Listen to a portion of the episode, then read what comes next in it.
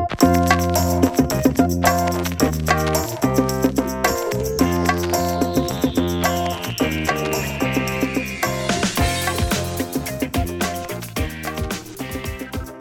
buenos días amigos, como todas las semanas les saluda Mildred Cortés en este su programa desde la EEA, desde la Estación Experimental Agrícola. Y como la semana pasada nuevamente nos acompaña el doctor Joaquín Chong, Joaquín Andrés Chong, eh, y él trabaja, es investigador en la Estación Experimental Agrícola y si escucharon nuestro programa pasado, estábamos hablando con el doctor Sean sobre un proyecto bien interesante eh, sobre composta, eh, la preparación de composta, ¿verdad?, en el sector agrícola. Buenos días, Joaquín, y nuevamente vuelve a mencionarle a los amigos el título del programa, pero quiero especificarle que en el programa anterior, así que si no lo, no lo escucho, debe escucharlo o verlo, porque estamos también en video, eh, es sobre el, el, proyecto completo, cómo, eh, cómo va a funcionar este proyecto que le ha sido aprobado al doctor Sean y hoy vamos a estar hablando particularmente de composta vegetativa. Pero Joaquín, por favor, habla con... Seguro, muchas gracias por la invitación. Un gusto. Eh, básicamente este proyecto es auspiciado por Natural Resource Conservation uh, Service, eh, que es un Conservation Innovation Grant, ¿verdad? Y lo que hace es que me permite a mí, ¿verdad?, ir a diferentes agricultores eh, para hacer composta de sus materiales, ¿verdad? Y ayudarlos, ayudarlos a ellos a que aprendan a hacer esa composta, para que pueda esta ser reutilizada en la finca y para reducción de patógenos en el caso de que sean eh, residuos animales o para la reducción del volumen, con básicamente con control de temperatura y hacerlo apropiadamente como debemos hacer eh, la composta, ¿verdad? y eso lo estamos haciendo a través de los extensionistas, los extensionistas muchas veces ya los conocen y nos contactamos y vamos entonces a la finca y vemos qué es lo que se puede hacer, si podemos hacer algo en el momento, si no podemos hacer algo en el momento, pues estamos tratando de buscar alternativas para, eh, para ese agricultor que en este momento no puede hacerlo, pero que a lo mejor otra persona podría procesarlo. Entre esto, por ejemplo, tenemos fincas receptoras, ¿verdad? Algunas fincas que van a ser receptoras, que quieren ese material y ellos los compostarían. Sí, amigos, y él les está diciendo eh, que el trabajo, los contactos se están canalizando a él a través de los compañeros del Servicio de Extensión Agrícola, los agentes agrícolas. Así que recuerde que el teléfono del Servicio de Extensión Agrícola, el de la oficina central, donde usted puede conseguir el teléfono de la oficina que corresponde a su municipio, es el 765 8000 para que ustedes les pidan que hagan una cita con el doctor eh, José, eh, Joaquín Andrés Chón. Eh, Joaquín, en el programa pasado, ¿verdad? Estábamos hablando de los diferentes tipos de materia y la más abundante en Puerto Rico, ¿verdad? Es la materia vegetativa. ¿Qué es la materia vegetativa? ¿Cómo bregamos con ella? ¿Cuál es el impacto que tiene sobre los vertederos de Puerto Rico? pues mira, yo creo que se estima por ahí que entre el 40 al 50, inclusive posiblemente hasta el 60% eh, de la materia o de, lo que hay dentro de un de, una bolsa plástica de residuos de, la, de un hogar es materia orgánica. Eh, dentro de, esta materia orgánica hay cortes de árboles que a veces los trituran, a veces no. Hay hojas, hay grama y todo eso ocupa un hay gran. Hay cáscaras de un montón de cosas. Todo eso ocupa un gran espacio en los sistemas de relleno sanitario, los vertederos. Y entonces, ¿qué pasa? Eh, si nosotros tenemos que ver cómo hacemos para recolectar esa materia orgánica y compostarla. Eh, en otros estados, en otros lugares, se han desarrollado tecnologías para la recolección, porque la recolección es una de las cosas bien más costosas. Y en Puerto Rico, pues moverse a través de tanta urbanización y recolectar eso y educar a las personas a que no voten otras cosas que no sean, no sean compostables allí, pues va a conllevar eh, algo difícil o complicado, pero sin embargo, ya hay materia orgánica vegetativa que son de residuos de árboles, la Autoridad de Energía Eléctrica sé que, que, que corta árboles los tritura y hay mucha materia orgánica que es necesaria que la empecemos a compostar para eventualmente crear un programa de recolección en los hogares o inclusive este eh, que cada persona aprenda a hacer su propia composta o los que puedan hagan su composta en la casa. Cuando yo viví en Austria un año y en Austria todo se reciclaba y eso fue en los 90, 91 por ahí y todo se reciclaba, se llevaba a un lugar y la materia orgánica por lo general todo el mundo tenía su propia composta en las casas. Y nosotros pues tenemos que desarrollar un hábito de ver qué vamos a hacer con esa materia orgánica y cómo la vamos a procesar. Sí, eh, vale mencionar en este punto, ¿verdad?, que a través de tu canal de YouTube, compostapr.com, eh, ustedes allí, eh, los colaboradores tuyos y tú en este programa, nos dan varias alternativas para compostar en el hogar, ¿verdad?, en, en pequeña escala. Y podemos empezar desde ahí, desde los hogares y entonces movernos como tú te estás moviendo al sector agrícola, ¿verdad? Que es el que nos compete a nosotros y que sabemos que es responsable también de parte de la contaminación que pueda haber, de la contaminación que puede haber en los cuerpos de agua. Eh, y yo creo que responsablemente, ¿verdad? Estamos tratando de atender la situación en la medida en la que podamos. Pero lo básico para todo esto es la educación para uno crear conciencia sobre la necesidad.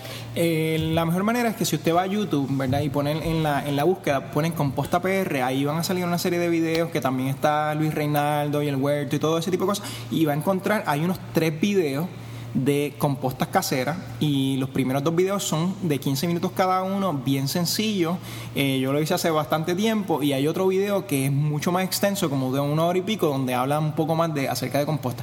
Pero básicamente ahí le dice los factores necesarios que usted tiene que ver y observar para tener una buena composta. Y ahí le va a explicar bien sencillamente cómo se hace eso, ¿verdad? Eh, eh, para lo que tiene que ver con composta de casa o lo que tiene que ver con otras compostas, el, el, tercer video, ¿verdad? Es donde más información hay para un poquito de composta agrícola, ¿verdad?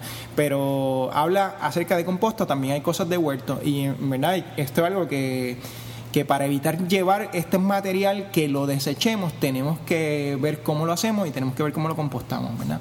Y en, material vegetativo tenemos que crear en Puerto Rico eh, lugares de compostaje de, de, material vegetativo a grandes escalas que podamos entonces llevar todo ese material ahí y poder tener una operación eficiente de compostaje. De valor añadido. De valor añadido. De valor añadido porque la composta tiene valor. Eso es así. Tiene valor económico, mucho, valor.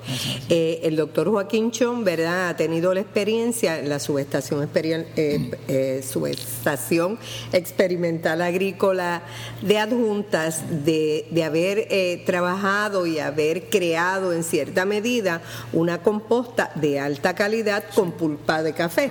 Háblanos un poco sobre eso para que, para que nuestros escuchas vean, ¿verdad?, las cosas que uno puede hacer y cómo tú has creado esta composta que tiene tanta demanda hoy en día. Pues mira, la pulpa de café eh, básicamente es el residuo de la fruta, ¿verdad? de la fruta cuando uno saca el grano y hay pues muchas y muchas toneladas de este material en la montaña en Puerto Rico. Antes lo que ocurría era que este material se recogía y se ponía en algún sitio a que se degradara naturalmente, pero cuando se degrada naturalmente pues se degrada sin sin un proceso adecuado, le cae lluvia, se van los nutrientes, los perdemos, hasta cierto punto contaminamos. Y ahora lo que nosotros hicimos fue que nosotros, eh, a través de un, de un proyecto también de NRCS, eh, cogimos eh, adquirimos maquinaria, que esta maquinaria se, se llama Windrow Composting, ¿verdad? Que lo que significa es una composta en pila, donde tenemos unas pilas de aproximadamente 120 pies de, de, largo, eh, unos 8 pies de, de, alto y aproximadamente unos 10 pies de ancho, ¿verdad? La altura es más o menos 5 pies, ¿verdad? Entonces lo que hacemos es que le pasamos una máquina que tiene un tornillo y lo que va haciendo es, esta maquinaria es que va areando la pulpa porque muchas veces lo que necesitamos en una composta es oxígeno para que, para que las bacterias y, la, y los microorganismos funcionen y se coman esa materia orgánica. Cuando eso está ocurriendo, pues la temperatura aumenta porque ellos tienen tanta, tanta actividad allí, esos microorganismos, que la temperatura aumenta y por eso es que las compostas son calientes. por eso es que son calientes. Porque los microorganismos están trabajando ahí, están haciendo mucho ejercicio. Exacto. Entonces, ¿qué pasa? La pregunta entonces es si nosotros queremos hacer compostas vegetativas en Puerto Rico porque tenemos que hacer compostas a grandes escalas porque estas compostas son necesarias para enmendar nuestros suelos agrícolas, para evitar que los sistemas de relleno sanitario los vertederos se llenen con materia orgánica que eventualmente crea metano, ¿verdad? Porque cuando esa materia orgánica se va anaeróbica, crea metano, pues lo que, tenemos que hacer es traer maquinaria de windrow composting o de composta en pila, donde usted tiene una pila de, puede ser de mil pies de largo, Y puede ser este, la misma altura, puede ser otras alturas más grandes, y usted procesa unas cantidades bien grandes de, de, compostas vegetativas y esas compostas vegetativas una vez hechas usted tiene una buena materia orgánica que puede utilizar para huertos, que puede utilizar para, para, para venderle a las personas, que, que, no va a tener por lo general patógenos porque la materia orgánica eh, de vegetativa por lo general no tiene patógenos como los estiércoles agrícolas. Los estiércoles agrícolas pues requieren un poquito más de proceso y control. Esto no es que no quieren, requieren de proceso porque una composta lo que es es cuando usted coge la materia orgánica y controla su descomposición de una manera controlada, ¿verdad? Por eso es que es una composta. O sea, si usted pone materia orgánica ahí afuera y no hace nada, pues no está haciendo una composta. Y eso tenemos que... Hay gente que dice, no, eso se composta ahí. No, no se composta solo. Si usted no hace un proceso, no está haciendo una composta apropiada. Cuando usted hace una composta apropiada, usted tiene unas temperaturas, usted tiene un control, usted sabe lo que, cuándo más o menos va a acabar, etcétera. ¿eh? Y una pregunta, ¿cuál es la diferencia entre la composta vegetativa y la composta que tiene desechos de las granjas? Pues mira, eh, las compostas eh, vegetativas, por ejemplo, eh, si hablamos de la pulpa de café, la pulpa de café también es algo vegetal, ¿verdad? pero en este caso es residuo de una fruta. Y las frutas que tienen muchos nutrientes. Por lo tanto, la pulpa de café eh, tiene una alta nutrición que si nosotros la desechamos eh, regularmente, pues podríamos tener una contaminación. La composta vegetativa, cuando usted coge un árbol, usted lo pica, ¿verdad? Vegetativa de grama, de, árboles, de árboles, hoja. ese tipo de cosas.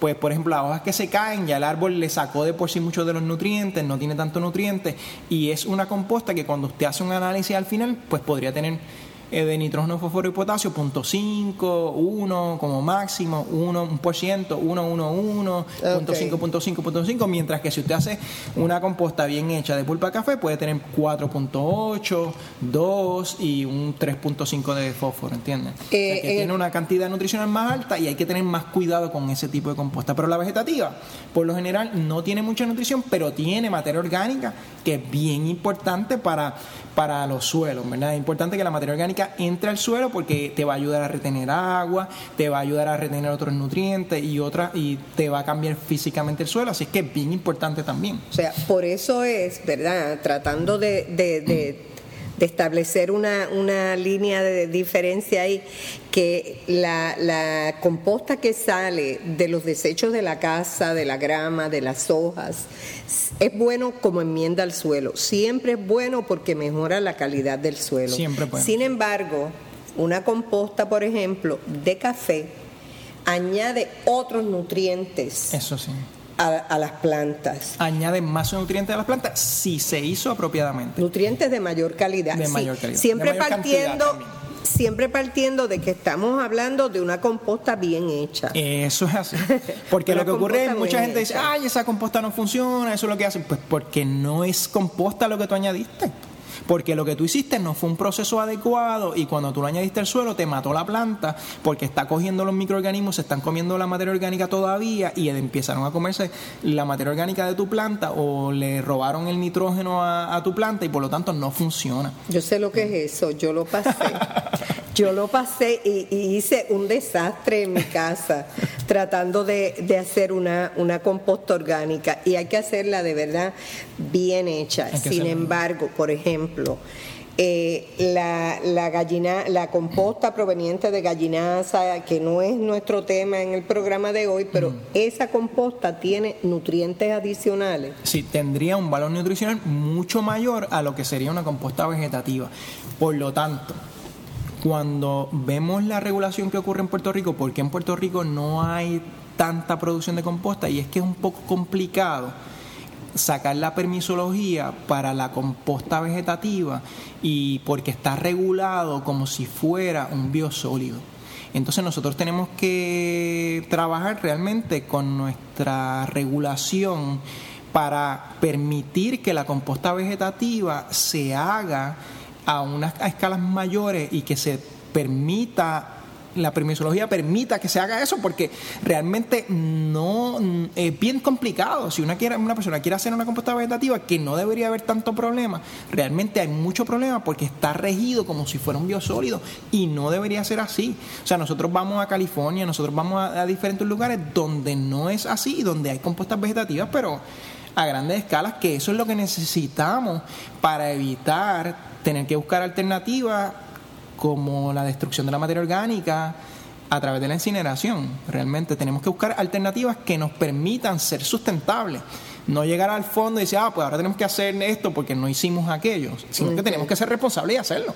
Y te pregunto, tú que estás eh, en contacto bastante, bastante frecuente con la Junta de Calidad Ambiental, con NRCS, con todas estas agencias reguladoras ¿Qué perspectivas tú ves de liberalizar un poco esta reglamentación, esta permisología, para que las personas se les haga más fácil, que sea más amigable el proceso de tener los permisos? Pues mira, eh, yo sé eh, con reunión entre la Junta de Calidad Ambiental y NRCS que ellos quieren enmendar el reglamento.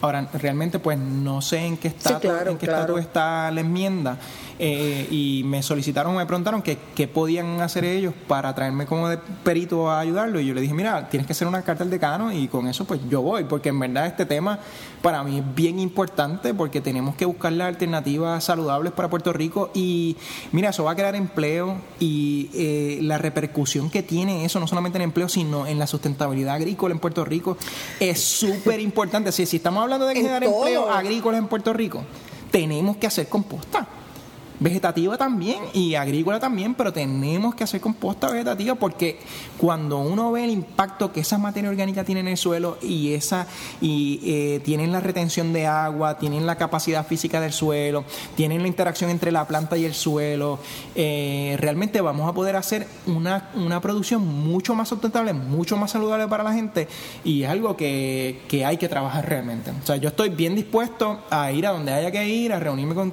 ¿sabes?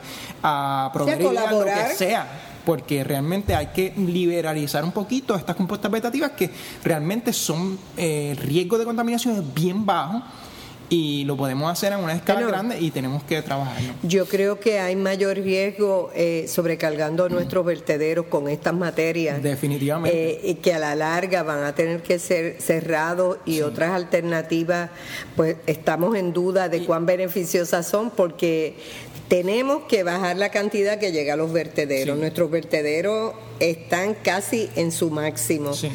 Y, empezar a hacer materia eh, composta vegetativa liberalizaría muchísimo, reduciría la cantidad de desechos que va a los vertederos y a la vez habría un negocio otro negocio nuevo en Puerto Rico. Y realmente, mira, este esto no es algo que en maquinaria no estamos hablando de millones de dólares, ¿ok?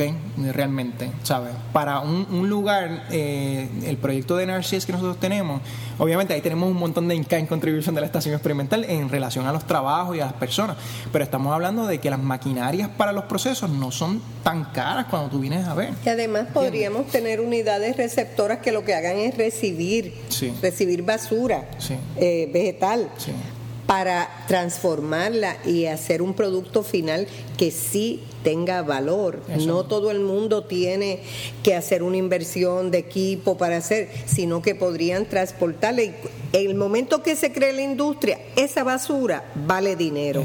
y vamos la gente a, a vender la basura. Basura entre comillas, ¿verdad? porque, es, un producto intermedio para hacer un, producto final que tiene un valor importante. Así que aquí hay que, ¿verdad?, empezar a educar a la gente y a tener esta mentalidad comercial, esta mentalidad empresarial que donde menos uno se lo imagina hay un negocio que genera ingresos, sobre todo en un país donde estamos en medio de inmersos en una crisis económica eh, que no se va a acabar mañana y que, y que es un país pequeño, necesitamos tener calidad de vida. Y el ambiente es calidad. Y realmente producción agrícola en Puerto Rico requiere de materia orgánica, requiere de enmendar nuestro suelo, requiere de ser sustentable, requiere de buscar un mercado eh, apropiado, requiere una diferenciación de productos, que cuando usted vaya a comerse una berenjena, usted sabe que esa berenjena no tiene pesticidas y, o sea, el tema es bien amplio y lo que hay que hacer, esta es la base, realmente la composta es la base y por lo tanto, o sea, para mí es bien importante que se fomente la, la producción vegetativa y en lo que yo pueda ayudar, voy a estar allí. Sí, yo sé que tú vas a estar allí, amigos. Estamos hablando de calidad de suelo para producción de alimentos. Así que, Joaquín, un millón de gracias. Me parece que ha sido un programa eh, bien interesante, bien claro, más claro no lo podemos decir, ¿verdad? Todo el mundo tiene que tener un compromiso y la Estación Experimental Agrícola está aquí al servicio del país. Aquí está el doctor eh, Joaquín Andrechón, que tiene mucho interés en, en la creación de composta, en evitar la contaminación ambiental y vamos a estar al servicio de ustedes a través de nuestros trabajos y claro, a través de nuestro programa, de nuestras publicaciones de Composta PR, vamos a buscar todos los mecanismos posibles para llegar a ustedes. También tenemos por aquí el periódico Agrotema, donde también el doctor va a estar eh, compartiendo con nosotros algunos conocimientos de todo lo que él sabe sobre el asunto. Así que amigos, espérennos la semana que viene que venimos con ustedes con otro programa bien interesante sobre la agricultura de Puerto Rico y todos los temas relacionados. Muy buenos días. Eh, doctor eh, Joaquín Chong, muchas gracias. Gracias por la invitación. Así que tenga un lindo día y les espero la próxima semana. Ustedes recuerden que nos pueden conseguir y se pueden registrar en nuestro programa en http dos puntos diagonal diagonal biblioteca.eea.uprm.edu eh, desde la EEA. En Facebook nos pueden conseguir y allí también se pueden registrar en desde la EEA.